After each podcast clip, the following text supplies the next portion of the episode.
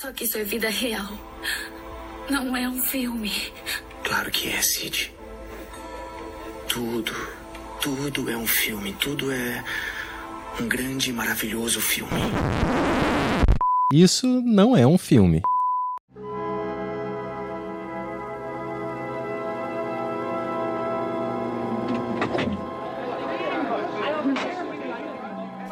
Nome é Mariana Ramos, eu sou roteirista e pesquisadora. E eu sou Renata Spitz, diretora, produtora e roteirista. E esse é o Isso Não é um Filme, um podcast quinzenal sobre filmes. A cada temporada escolhemos um tema e a cada episódio vamos falar de um filme dentro desse recorte. E como a gente já começou, né, esse novo ciclo temático, vamos retornar aqui o nosso programa falando sobre filmes de zumbi. Exatamente. No episódio de hoje a gente vai começar conversar sobre o Despertar dos Mortos de 1978, né, do grandíssimo George Romero, né? Em inglês é Dawn of the Dead.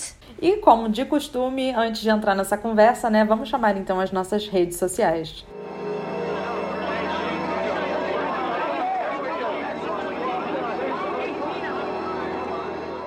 Gente, vocês podem nos encontrar no arroba isso não é um filme pode no Instagram e no Facebook. No Twitter vocês podem nos- encontrar no arroba isso não é um filme. E vocês também podem mandar e-mails pra gente no isso não é um filme pode arroba gmail.com.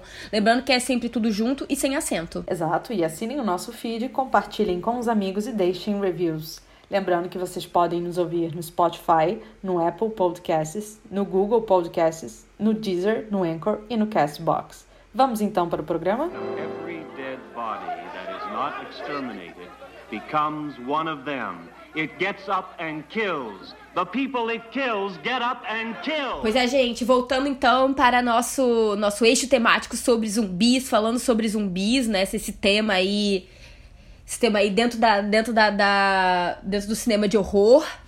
E assim, eu acho que lembrando um pouquinho esse último último episódio que a gente teve, né? A gente tava dentro de um cinema mais assim, mais não, literalmente um cinema clássico, né? Estava ali na década de, de 30, né? E falando sobre um filme extremamente é, clássico narrativo hollywoodiano desse grande desse período de ouro, né? E com seus tropos, né, com suas linguagens específicas e naquele momento, né, dentro desses são eram tidos os primeiros filmes de zumbi, efetivamente, né? A gente tava falando de, de zumbis dentro dessa, dessa. de uma chave muito fechada de zumbis no Haiti ou ali nas proximidades, né? Que é como no caso de Black Moon, que não é necessariamente no Haiti, mas é numa ilha do lado do Haiti.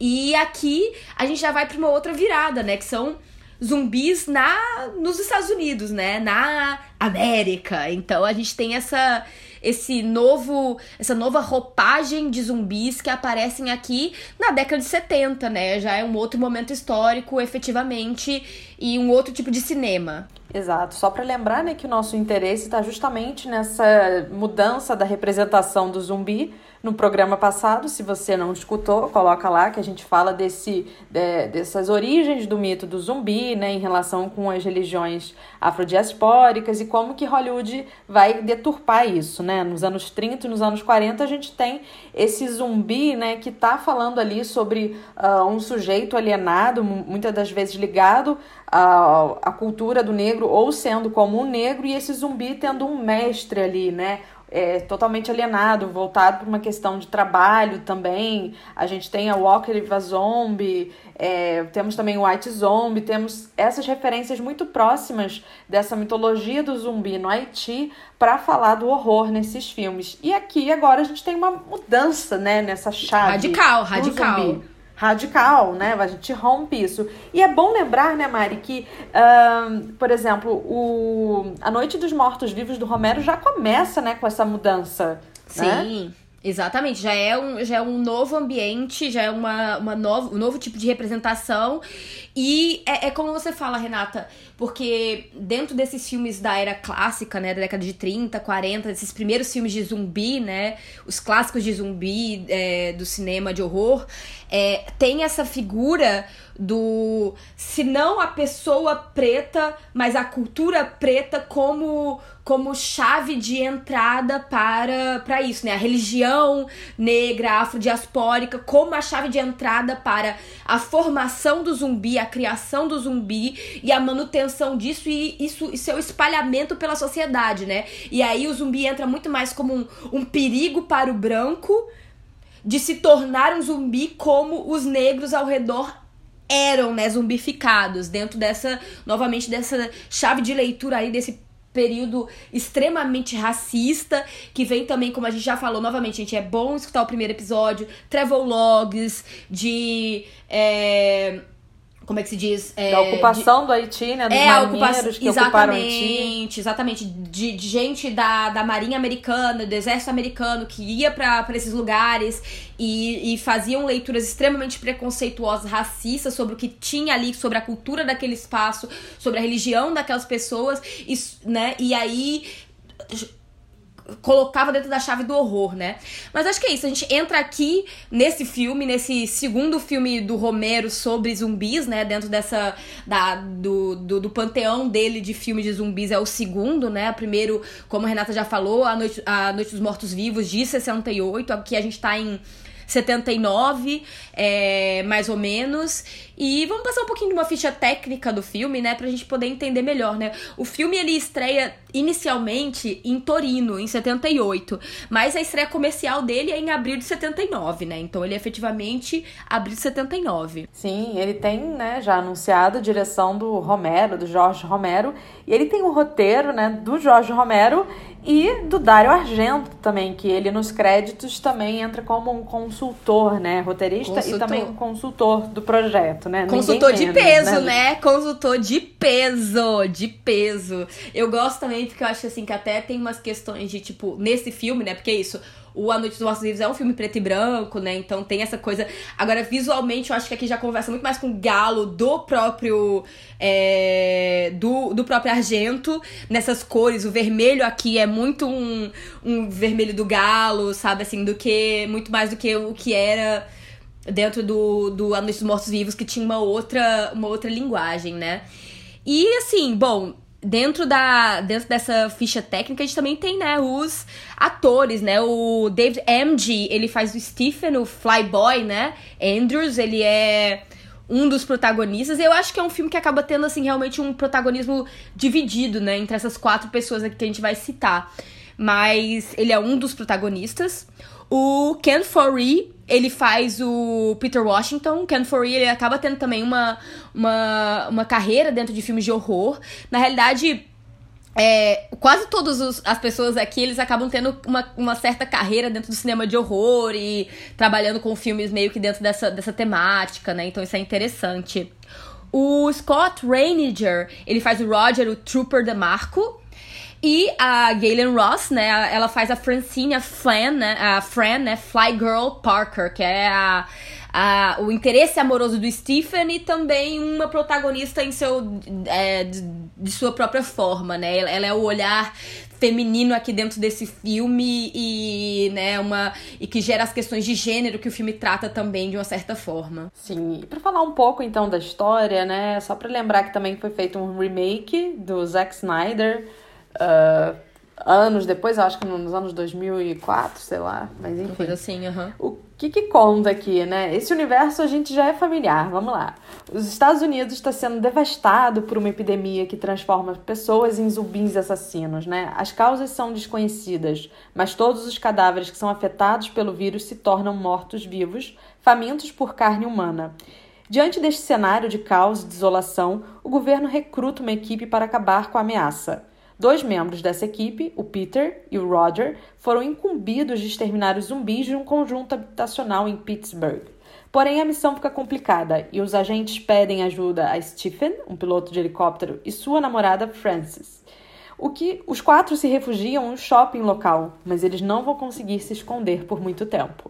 Temos aqui, né, o apocalipse zumbi, que a gente hoje em dia é muito conhecido, né? Eu acho que é o que domina a cultura pop em termos de narrativas de zumbi. E esse filme aqui, a gente vai ver, né, como que é. Romero teve que correr para The Walking Dead andar, né? Nossa, é, exatamente, assim, é, é, é, é né? E, e, assim, eu acho que muitos temas que, que, novamente, como você mesmo fala, eu acho que é uma, uma situação muito boa essa questão do de lembrar o Walking Dead, porque eu acho que ele ele pega elementos que muito daqui, muito daqui, assim, tem esse é, filme sobrevivência, aqui... armamentista ali. Não, e eu acho que o, o ponto mais crucial é que tem zumbis, os zumbis são perigosos? São, mas os humanos são mais perigosos do que os zumbis. Sim, é, exato. Isso que me lembrou um momento do filme, né? Que você não tem só esse confronto com o monstro, né? Com o zumbi, mas aí vem o seu colega da raça humana. É, exatamente, que a raça humana é tão monstruosa, se não mais, né? Que eu acho assim que eles são bem mais barbáricos, né? De uma certa forma, do que os zumbis. Que os zumbis é isso, eles estão no piloto automático. Mas é isso, vamos falar, vamos quando a gente chegar nesse momento lá, a gente fala. They kill for one reason. They kill for food. They eat their victims. Do you understand that, Mr. Berman? That's what keeps them going. Primeiro, assim, eu queria dizer muito que, assim, eu adoro esse filme. Eu, apesar de só ter assistido, essa é a segunda vez que eu assisto, mas, assim, eu me lembro que a primeira vez que eu assisti, eu fiquei assim, caralho, que filme do cacete!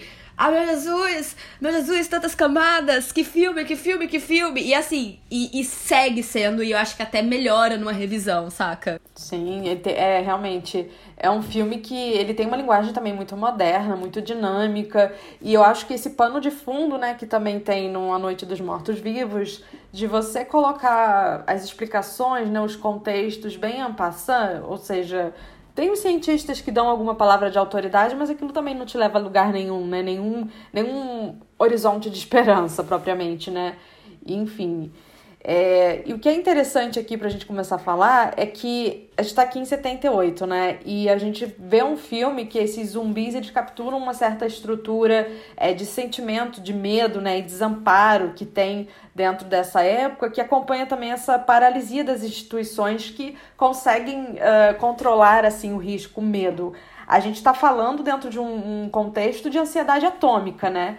Então, uh, o Den of the Dead, ele traz também essa questão do fracasso desses cientistas, né, em sistematizar e contra, em controlar uma ameaça, porque a gente está ali o tempo inteiro uh, lidando com esse mundo em que você tem uma produção de é, forças destrutivas, né, que ficam naquele silêncio, ó, estamos desenvolvendo aqui armas nucleares, ou seja, existe uma certa falência ali em termos de sociedade que o filme coloca, né, Enquanto isso, no cenário, você vê a população né, comum, os civis, meio que, enfim, permanecendo ali alienados, complacentes e enclausurados dentro do seu mundo, né? E aqui o filme coloca esses personagens enclausurados dentro de um centro comercial, né? Um shopping, shopping, que é shopping movido center. por energia nuclear, né? Que aí Sim. é um lugar que eles estão o filme inteiro, né, tentando pegar é, combustível para gasolina e lá não tem. Lá é um lugar que não tem gasolina, né, pro helicóptero, porque eles saem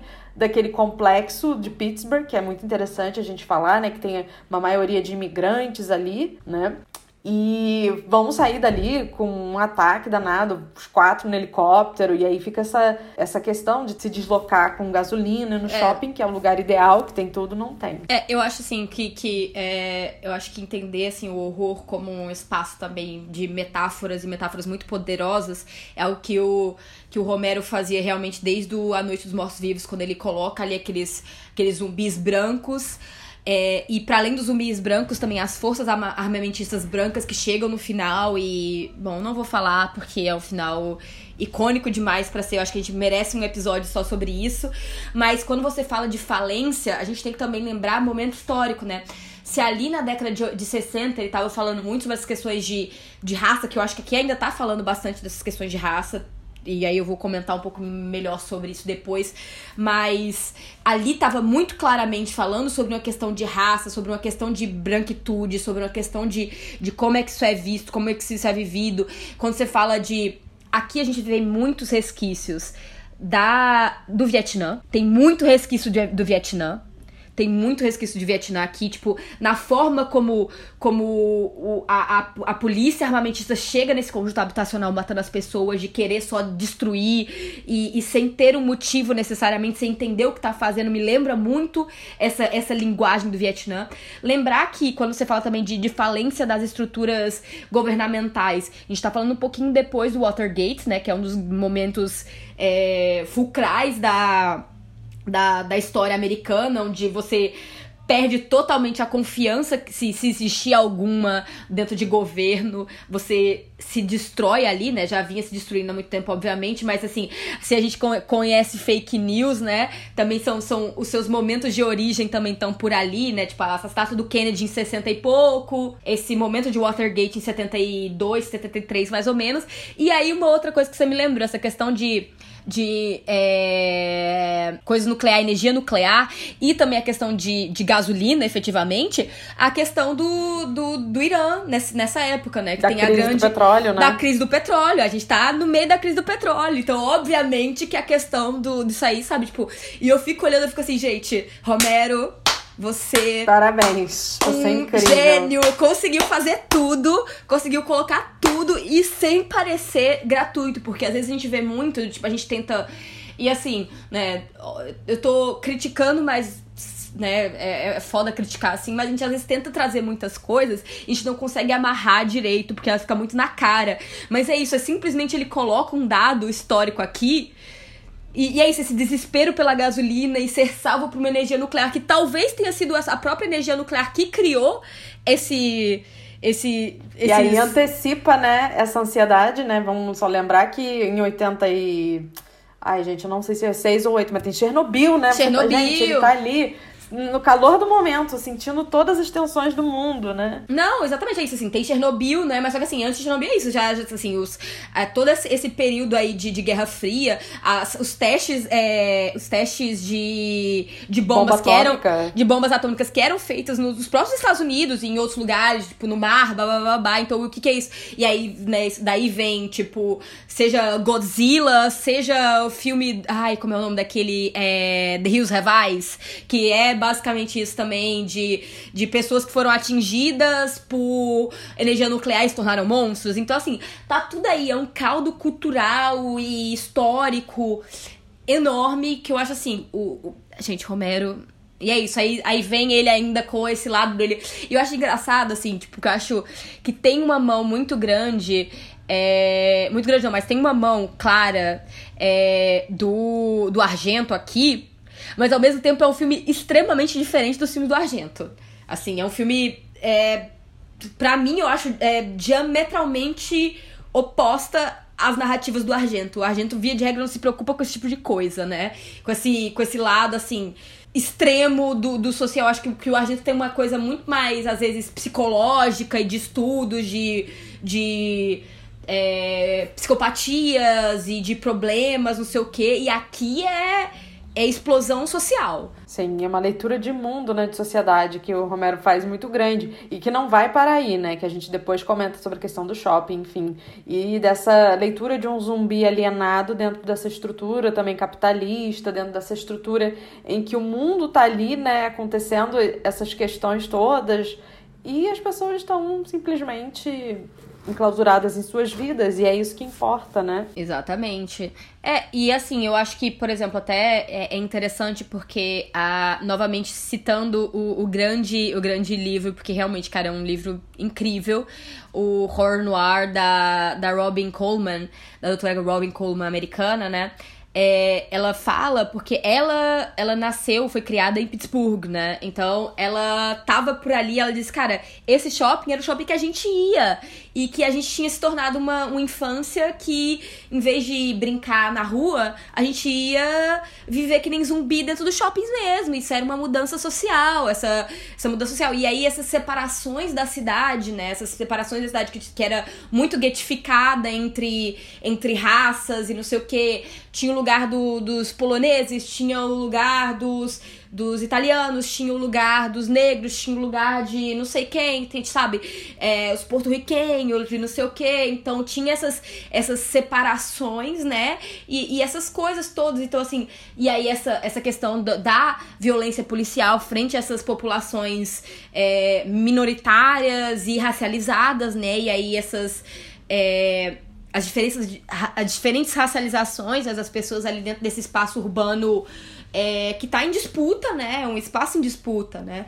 Então, assim, ela, ela, ela traz, então acho que se alguém tiver interesse de ler, quando ela fala sobre a história pessoal dela que está entramelada com o Dawn of the Dead, com os filmes do Romero, né? Então acho muito interessante para também pegar uma, um lado a mais dessa, dessa narrativa. Sim, sim, é como você falou, a gente tem aqui esse filme que abre com uma questão de uma invasão ali policial, é, com uma estrutura de filmagem que parece filme de guerra, né? Que você tem ali é, muito tiro, muita ação, helicóptero, tem uma montagem né, de cortes rápidos. Isso é muito interessante, que o Romero, em diversas partes do filme, ele faz planos, detalhes em sequência muito rápido e coloca é, não só um ritmo no filme, mas eu acho que também uma questão ali de é, da relevância desses objetos da, e de o que, que esses objetos significam naquela sociedade também, porque é um universo apocalíptico em que você precisa sobreviver, né? E a questão uh, também de, de ter esses objetos, armazenar coisas e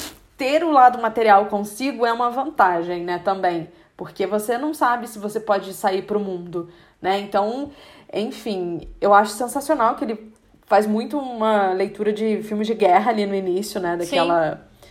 Daquele. Do início do filme, propriamente, né? Vamos dizer Sim, assim. exato. Primeiro, e aí depois a gente vai pra. Primeiro momento, exato. E aí a gente vai, né, e começa talvez depois um pouco uma, uma narrativa mais tranquila no, em termos Sim. de ritmo, né, de ambientação dos personagens, de, de planejamento, que aí vem muito que o The Walking Dead bebe, né? Dessa Sim. coisa do assentamento, do lugar, de, enfim. É, de ser quase peregrinos mesmo, assim, dessa essa coisa de pilgrims americanos, de estar tá indo num novo lugar e conquistando um novo lugar frente a quem tá por ali eles, e fazer. Eles mencionam um... isso, né? Dos primeiros habitantes lá, que eles tinham que perseverar, né? Que, tipo assim, é. assim, a terra era difícil. Eu acho que eles comentam sobre isso. Ou, não, eu tô maluco, eu tô confundindo com uma série.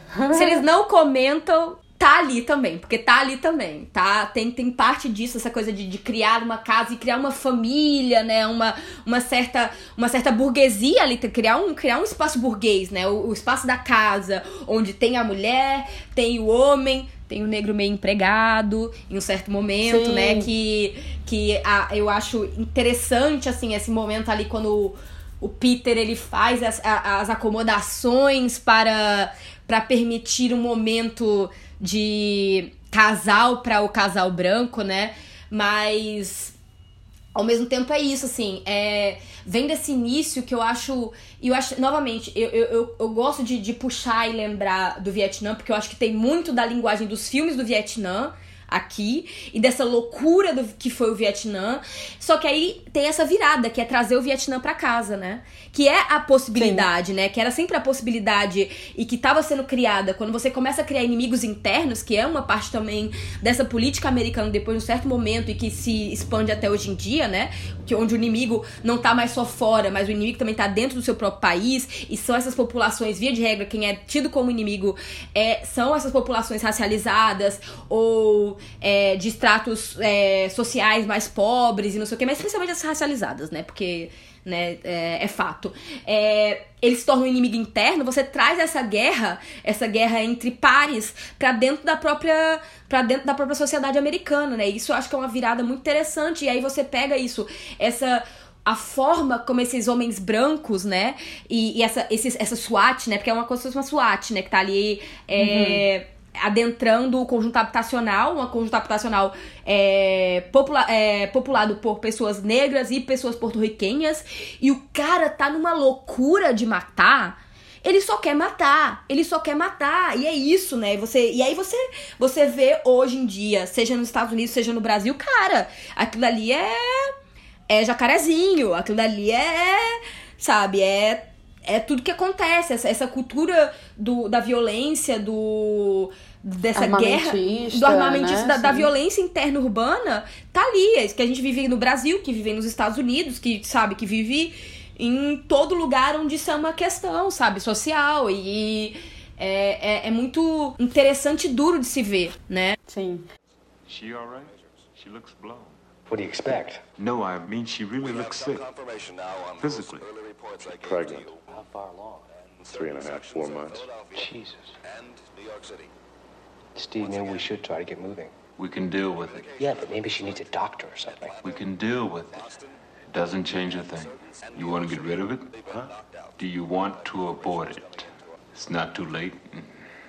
and I know how. E uma coisa também que você estava ah, falando, quando né, eles saem desse momento aí do frenesi do início do filme, depois que eles se assentam lá no shopping, é interessante a questão da estrutura familiar, né, que, que ali tem de certa forma, mas não, que vem com a Fran, né? A Fran, ela é divorciada, o Stephen também, eles são dois divorciados, né? A gente tá falando da década de 70, vai, crise da família, enfim. E aí ela tá grávida, né? E você pergunta-se, pergunta primeiro pra ele, né? Você quer que aborte, né? E depois pergunta pra ela. E o aborto é uma, uma possibilidade? E ali eles vão tentando, eu acho que meio que, ok, vamos ficar aqui, vamos ter condições de ter uma família aqui. Você acha que também questionam nessa estrutura familiar. A própria Fran, que no momento inicial é uma dois de pausa, ela tá ali. E depois ela realmente se coloca, né? Você só, minha opinião não importa. Eu quero aprender a pilotar. Eu preciso de uma arma. Né? Porque ela tava É. ali encarnando o papel da, da Lady, né? E ela, e ela reclama, ela reclama desse, de- desse papel. Assim, porque, né, a Fran, ela, como ela é colocada no início, se eu, se eu não me engano, o Stephen, ele é tipo. Ele é como se fosse, tipo, Um o repórter. repórter. É, repórter de, de, de, de helicóptero, né? Então ele faz reportagens de helicóptero. E ela é a produtora executiva do, do jornal, do, do canal, né? Tipo assim, então ela tem esse papel executivo, e aí quando ele vai pra esse momento pós-apocalíptico, ela retorna pro papel de mulher, né? Se ela tinha um papel Sim. social de in- inicial ali de poder, de mandar, de né? não sei o quê, ela reverte pra um papel e que ela mesma reclama, ela diz, olha, eu quero fazer parte. É engraçado que o Stephen é muito mais um, um, um entrave pra ela. Esse homem branco, com quem ela se relaciona é, afetivamente, é um entrave pra ela, mais do que o homem preto. O homem preto diz a ela, também tem direito a uma, uma palavra, né? E é isso, a questão também da, disso, de aborto. É isso. Nossa, gente, o Romero é.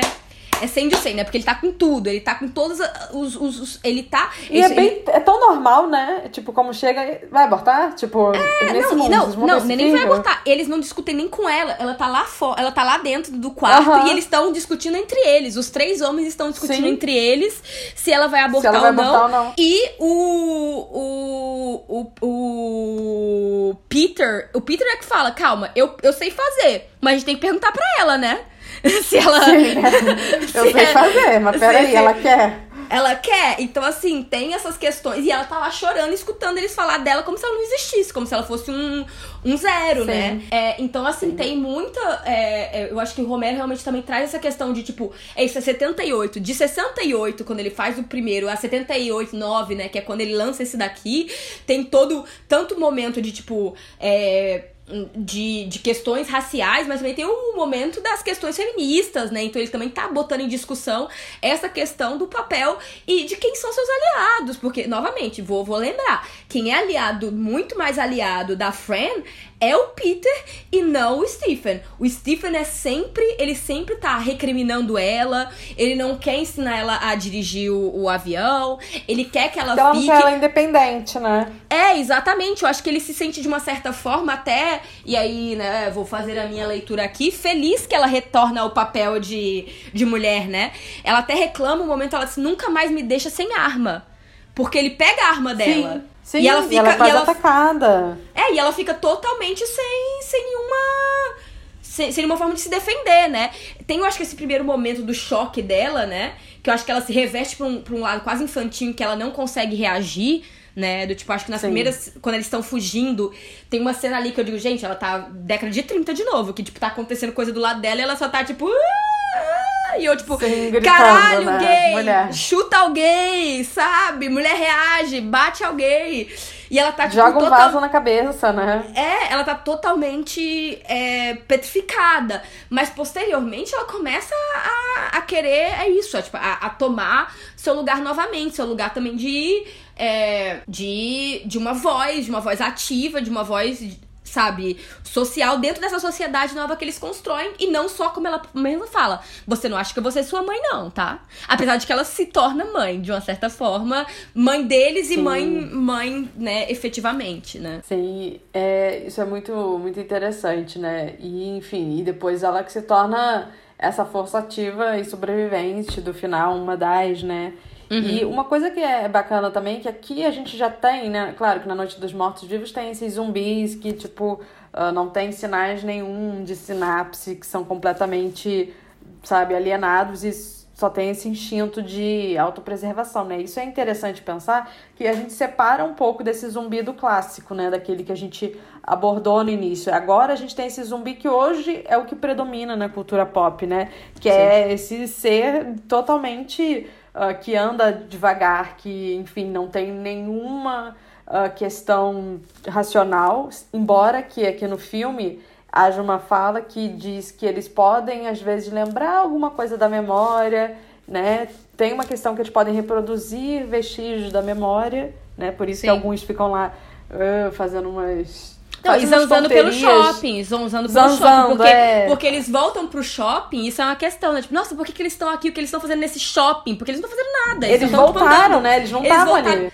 Eles voltaram pro shopping porque é o costume deles como essa branquitude. É, essa branquitude. Consumista. É, é, consumista, exatamente, extremamente consumista. Então, eles assim, tipo, eles são mortos e eles seguem shopping. Eles seguem no shopping. Sim, porque eles não é. Não é aquela narrativa de zumbi que a pessoa foi mordida no shopping. Não, eles meio que são recém-mortos e por esse vírus, blá blá blá, eles retornam para algum lugar que tem minimamente uma memória afetiva. E é o shopping, né? É o shopping, tipo... exatamente. É. E o Romero coloca novamente, né, essa coisa da da montagem dos planos, essa coisa das lojas, da diversidade de produtos e de blá blá blá. Eles acham eles tem um momento que eles se divertem ali dentro, né? Os quatro. Quando eles começam a expulsar os zumbis, aquilo ali vira um parque de diversão, né? Que é o Sim. sonho de toda criança. Um shopping fechado. É, não. Né? É, é, tipo, é, você parece que é um momento quase, né? Que, tipo, que eu acho que acaba, de uma certa forma, é, é como é que se diz assim? É incentivando, não, mas é, levando a, tipo, um filme como é, Esqueceram de Mim, sabe? Essa felicidade infantil de encontrar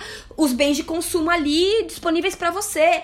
E é engraçado que, assim, tipo, eles pegam dinheiro, tipo, qual o valor que o dinheiro tem? Eles, ah, mas vamos, vamos lá, né? Vamos... A gente tá rico agora, assim, vamos vai, vai que um dia o dinheiro volta. Então eles têm ainda essa noção. Apesar de estar no apocalipse zumbi, eles ainda pegam dinheiro de caixa, eles pegam Sim. joias, eles pegam. Nossa, tem um momento que ele, ele aparecem os três, assim, tipo, a, acho que é a Fran, o Peter e o Stephen. Eles aparecem de uns casacões de pele em cima no segundo Sim. andar, assim, que eu digo. Conquistaram, hein, bonitas?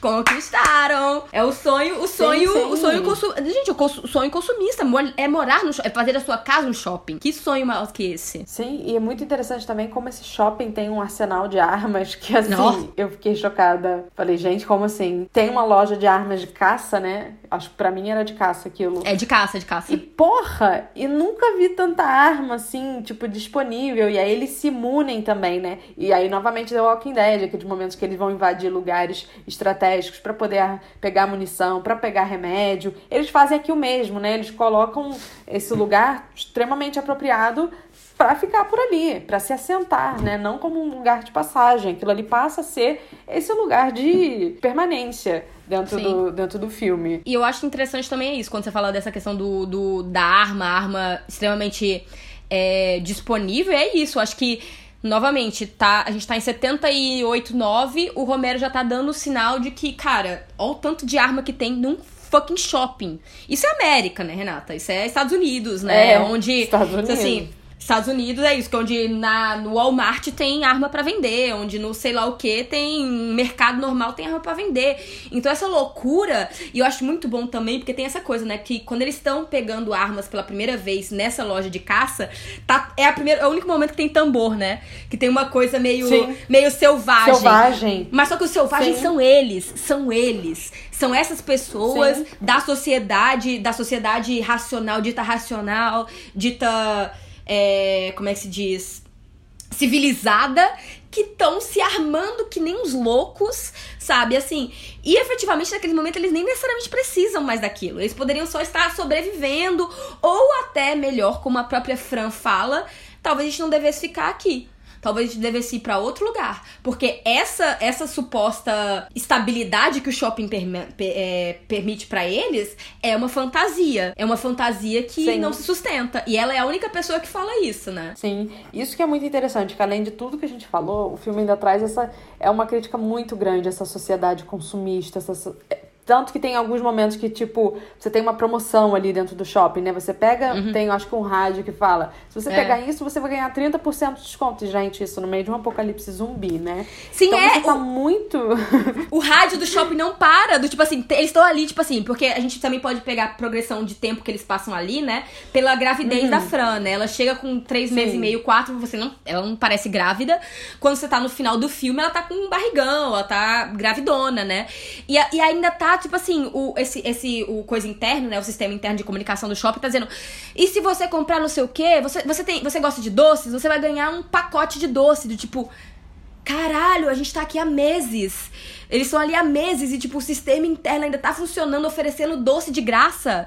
Tipo, quê? Que loucura é essa? Sim, você é isso que é, é sensacional, né? Que aí o shopping ele se torna realmente esse lugar maior onde a narrativa acontece. Você tá ali falando dessa sociedade extremamente consumista, alienada naquele lugar, né? Alienada naqueles bens materiais, alienada nessa estrutura social capitalista, né?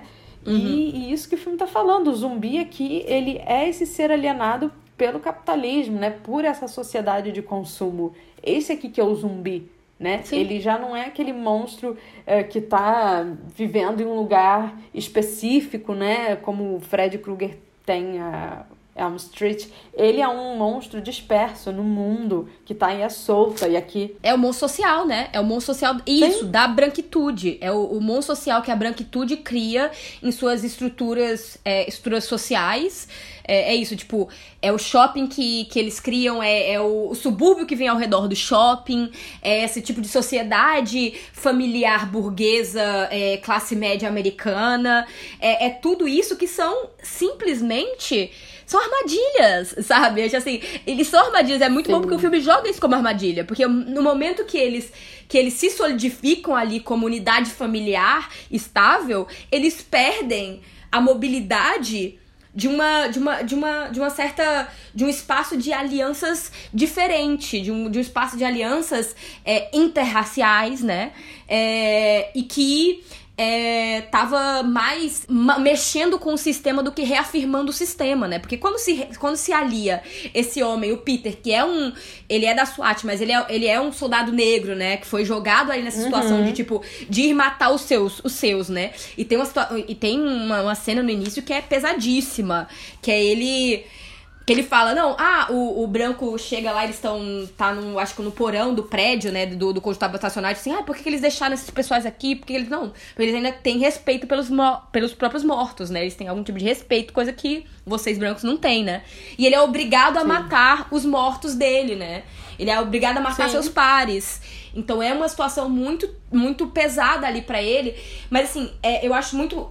Essa, essa aliança que se forma, né, entre pessoas brancas e esse homem negro ali inicial, ela é revolucionária de um certo ponto de vista. Só que aí eles reassentam pra o sonho capitalista e classe média americana dentro desse shopping, que acaba tornando eles vulneráveis novamente, né? Sim, eles se tornam também um pouco é, zum- zumbificados, né? Zumbificados. E, E aí, uma coisa que eu ia falar nessa coisa do, do zumbificado, na questão também consumista identitária, pra mim tá também na, na representação dos zumbis, porque eles são em maioria brancos ali dentro do shopping, né? E você tem, não sei se você lembra do zumbi que é um meio Hare Krishna branco. Uhum, o Hare Krishna, gente, Você o Hare Krishna tem- me dá raiva dele. É um americano Hare Krishna, ou seja, uma questão identitária também consumista, né? No sentido de dessa construção identitária, porque aquilo também tá te dando alguma coisa em termos de valorização da, da sua diferenciação enquanto sujeito, né? E aí eu lembro, é porque esse, né, esse daí fica o tempo inteiro ali em algum momento, acho que já quase no final que ele É o que, um é o que vai atrás aparece. dela, né? É o que vai atrás dela, o Sim. que vai atrás da Fran. E eu acho interessante quando você fala do Hare Krishna, porque eu acho que até também, novamente, é, eu acho até uma questão de talvez tá.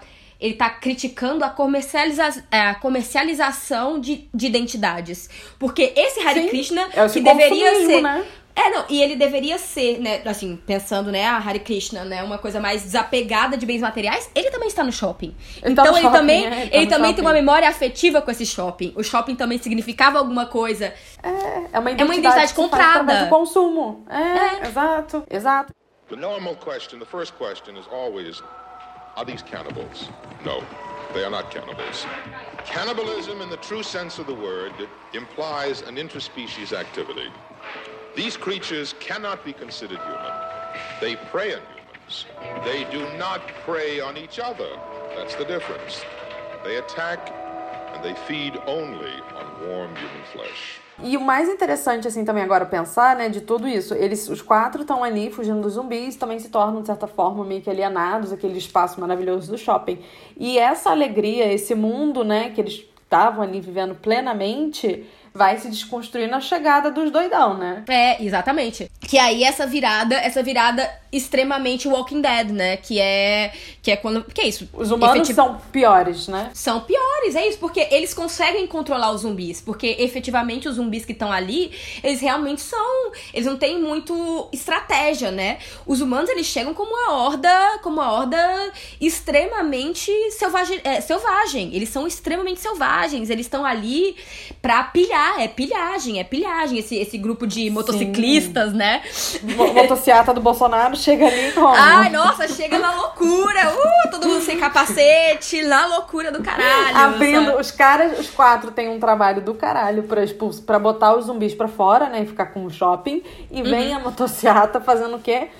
Tira o trabalho inteiro. E a motociata, ela só tá preocupada com furtar, né? Porque a estratégia dos quatro primeiro é fingir que eles não estão ali. Porque eles Aham. sabem que os caras vão entrar, vão furtar e vão vazar. Mas aí o Stephen fica puto, porque, nossa, nós demoramos lar, muito pra conquistar é esse meu lugar. lar, é, meu aí, lar, no- né? Novamente, o homem branco, o homem branco preocupado com o quê? Com a posse dele, que ele e ele tomou pra si, né? No- não eu, Sim. eu fiz aqui, sendo que, né? Efetivamente, fe- faz bem menos do que o próprio Roger, né? Que a gente falou pouco do Roger, mas o Roger, ele. é- E, e eu acho o Roger, acho que pra mim o Roger tem muito essa coisa do, do ex-soldado do Vietnã, sabe? Que fica mexido Sim. psicologicamente com o que faz, porque tem um momento ali que ele claramente enlouquece pelas coisas que ele tem que fazer. Então ele fica também nesse, nesse furor de assassinatos e não sei o quê.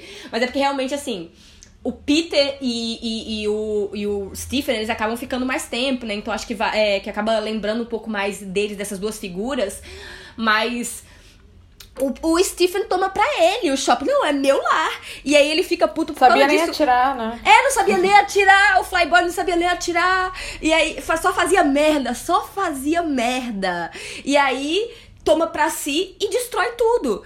Destrói tudo, porque, é, é, assim, Sim. obviamente, esses outros homens, eles, é, esses outros é, seres humanos, né, que chegam ali, essa, essa trupe, ela- eles vêm com. Eles claramente iam destruir o ambiente pra eles, mas eles talvez conseguissem sobreviver se não fosse o Stephen com essa ideia masculina branca de minha casa, essa coisa da. Revidar, vou dar Não, um não, tiro. não, é, e a, a coisa do, da, da terceira emenda, da segunda, terceira emenda americana, né? Tipo assim, eu tenho uma arma, eu posso ter uma arma pra defender a minha propriedade. É, o, di- é, é o direito de, de defender a própria propriedade quando aí perde a vida. E bota a vida de todo mundo em risco, né? E é muito triste o final dele, né? Tipo, do Stephen. Vai, é tipo. Eu acho acertado, porque eu não gosto de Não, Stephen. sim, mas tipo, é triste no sentido de tipo, porra, a gente sempre sabe que num filme de zumbi alguém vai, vai ser mordido e vai ser o cara que vai se transformar e o melhor amigo vai ter que dar um tiro, essa coisa de criar ali, né, esse drama, vai, esse Sim. drama do personagem e da relação.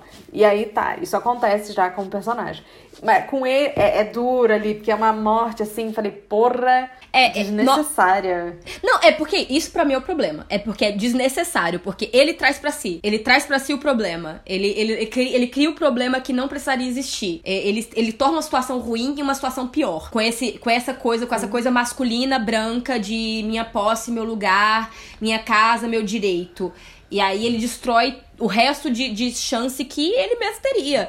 E é bom, assim, tipo, de uma certa forma, que efetivamente ele só traz um, um destino ruim para si, né? Sim. E tem esse momento também que eu acho, né, que depois que os doidão, o motociata invade ali o shopping, destrói tudo e porra. E aí tem, né, eles se fodem depois, né, que enfim. Mas o Peter, no final, ele tem ali um- aquele momento, né, que tipo a Fran aprendeu a pilotar. Falou, vou vazar, que se foda, já perdi um homem, tô aqui, Uhum. não vou embora. O Peter tem esse momento de que fala, não, vou ficar, né? É meio que esse é o mundo, né? Então, Uhum. ele tem um momento ali de quase entrega, né? Que eu acho que é muito interessante o momento que ele volta atrás, sabe? É, e ele quase desiste. É isso, ele quase desiste, ele quase se mata. Porque o objetivo dele ali era assim, assim, é tipo, pra que resistir? Pra que resistir, né? Acho que tem esse momento dele pra que Sim. resistir. E, e, e aí seria um problema que eu acho que seria meio que também, é, tipo, ele ajuda ela a ir pro, pro terraço, né? E Uhum. meio que seria, tipo, ah, o cara ali dando, a, né? Ela vai ser salva e a vida desse homem negro vai acabar. Mas hum, tem essa virada, né? Que é, ele tem uma tomada de consciência ali e, porra, o cara vai e sobe, foda-se, esse não é o meu mundo mesmo, sabe? É, tem um estalo, ele tem um estalo e vamos sobreviver e vamos seguir, porque o que querem realmente é me exterminar. Então esse aqui é o Sim. plano. Esse aqui é o plano. É, é, é, é me deixar pra morrer. Eu não vou aceitar esse plano. E eu acho assim que, novamente, é, é- acaba esse. É, é isso, gente, assim. Como- quando eu digo que é um filme perfeito, sabe? É realmente um filme. Porque tem tantas camadas que aí você vê, né? Tipo, quais foram as lutas mais relevantes desses 10 anos entre a, a Noite dos Mortos-Vivos e, é, e é, o Despertar é, o Despertar dos Mortos-Vivos, né? Entre esses dois filmes. É as, as lutas raciais e feministas. Então, e quem são? E já, é- isso já era um dado entregue, em certa forma, ali na, na, na, na- dupla, na unidade que existia em A Noite dos Mortos-Vivos, né? Que quem realmente tá ali até o final é também, novamente, essa, essa, essa unidade é, tensa É o entre o Ben homem negro e a menina. e a menina branca, né? Então é, é a unidade tensa que existe ali, né? É, e aqui, novamente, tem, tem esse espelho. Só que é um espelho que acaba dando uma virada. Que eles conseguem se ajudar. Que eles conseguem se, Sim. É, se juntar para sobreviver de alguma forma. E sem muito plano, né? Sem muito plano. Sim, é só sobrevivência. How much fuel do we have? Not much. All right. E uma questão interessante, né, que eu acho que é um tópico que a gente não falou ainda, é, segundo, né, é um filme que ele é totalmente apocalíptico, o final também, porque você não tem um horizonte, né, você não tem ali um desfecho para aquilo, aquilo tá continuando, o mundo é assim.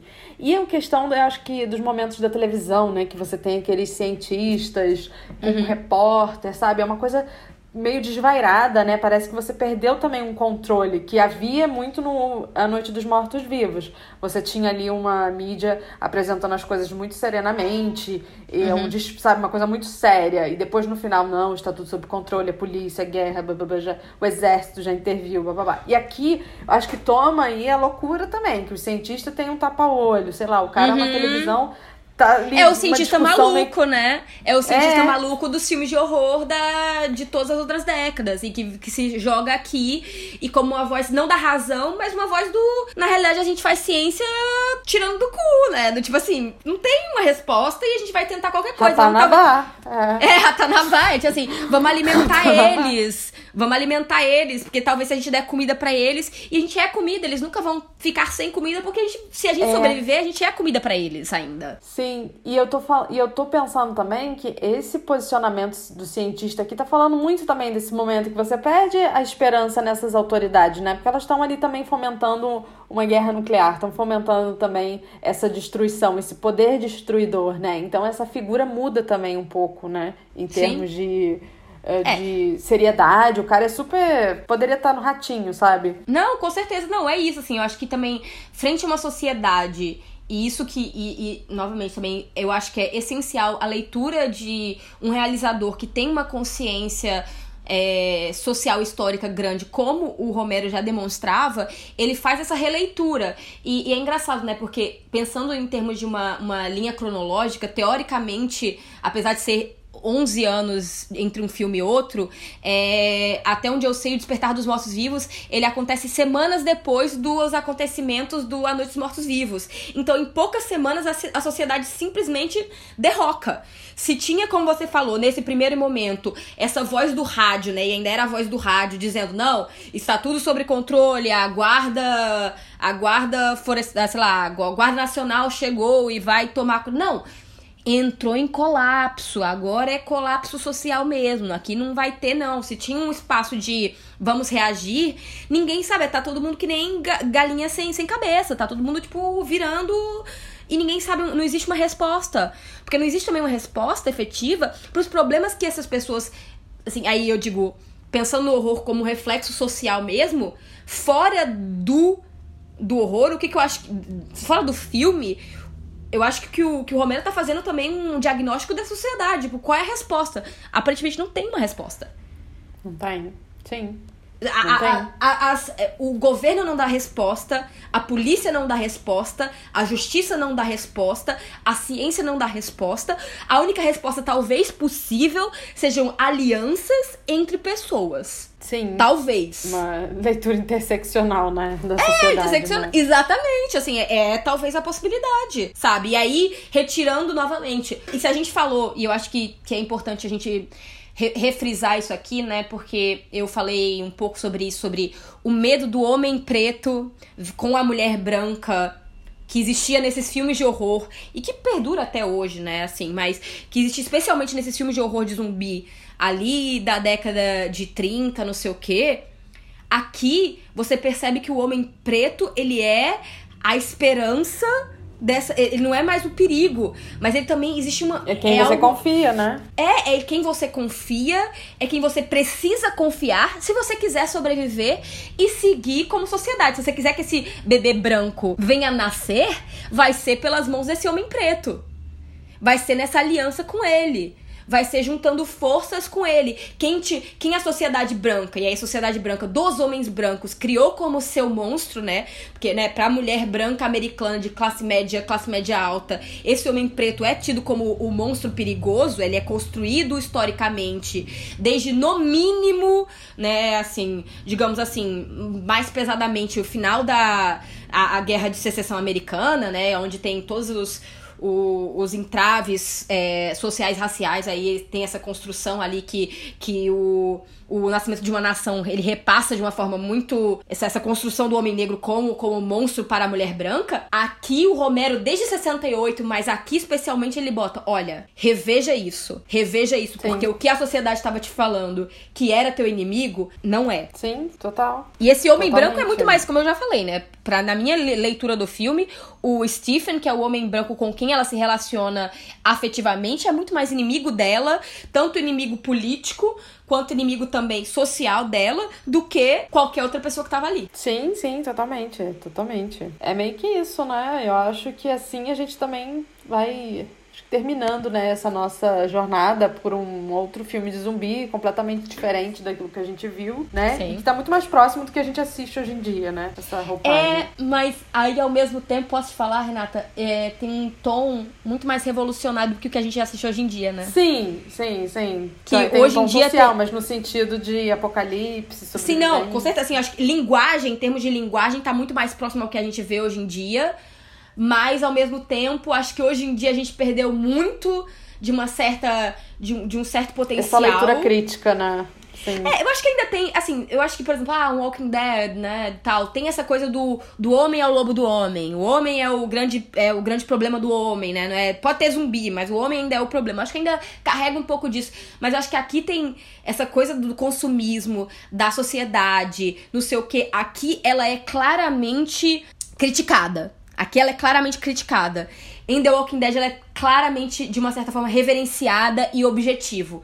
Ela segue como objetivo. O objetivo deles em Sim. todas as temporadas é conseguir refazer uma. uma- Reproduzir. É, reproduzir repro- a sociedade. É. Manter viva. É, exatamente, aquela estrutura social, uma estrutura social, não sei o quê. Então, tipo, é uma reprodução do problema, né? E Sim. aqui, eu acho que até esse, esse não horizonte que termina, né? É, é muito mais fértil, possivelmente fértil, Sim, porque do é que essa muito- reprodução. Ah, porque é o que o Fish- Fischer fala, né? Que é mais fácil você pensar no fim da sociedade do que no fim do capitalismo, né? E aqui ele já não, ele não dá uma outra possibilidade de continuar nesse sistema. É só não é um fim, né? Fim. Exato. Pronto. Testamos e agora o que, que a gente vai fazer? Não sei, não tem gasolina pra ir até muito mais longe, não. Então a gente vai ver. É isso. É, Gente, filme- ninguém descobriu. Ninguém descobriu até hoje. Assim, gente, quando um filme é um filme, um filme é um filme, né, Renata? Sim.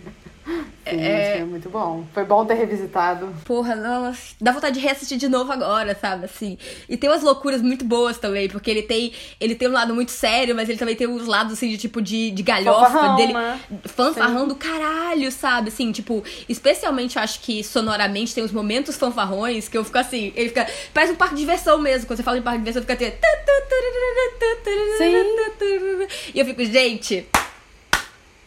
10 de Sim. 10. E é isso, então até a próxima semana, né? Vamos ver qual vai ser o nosso outro filme de zumbi, né? Exato, nosso próximo episódio daqui a 15 dias, gente. Aguardem aí que viremos, va- vamos vir com mais. E até. Até, gente. Beijos.